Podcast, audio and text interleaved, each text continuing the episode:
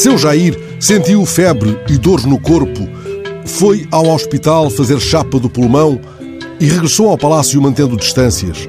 Estou evitando, disse ele, aproximações. A máscara agora afivelada. Desta vez o sanfoneiro não sanfonou e seu Jair não fez a rábula do atleta sacudindo gripezinha ou resfriadinho. Seu Jair fez o teste da Covid-19 porque a febre estava a 38 e achou melhor tirar a prova dos 9, ou acharam por ele. O que quer que fosse, febre dos fenos, um ácaro desgovernado, o perfume da flor cadáver que um cara de São Paulo trouxe do Oriente, talvez a chapa despistasse. O resultado chega hoje. Haja fé, não vai ser uma gripezinha que o vai derrubar.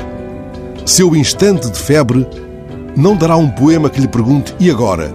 E daí? Ele dispensa essa pirexia do espírito. Não vá algum leviano colocar na vitrola a ciranda da bailarina, uma boarquice pior que hipertermia maligna. Não livra ninguém. Todo mundo tem remela quando acorda às seis da matina. Teve escarlatina ou tem febre amarela. Só a bailarina que não tem. Por essas e por outras, claro, manteve seu Jair suspensa a assinatura mais poderosa, a dele, encostando à parede um tal Camões. No regresso ao palácio, ao cruzar-se com o grupo do costume, ainda sem resultados, seu Jair atestou aos apoiantes que está tudo bem. Desta vez, não invocou o histórico de atleta. Pelo simples não, pôs a máscara e assegurou que continua a ingerir a milagrosa hidroxicloroquina.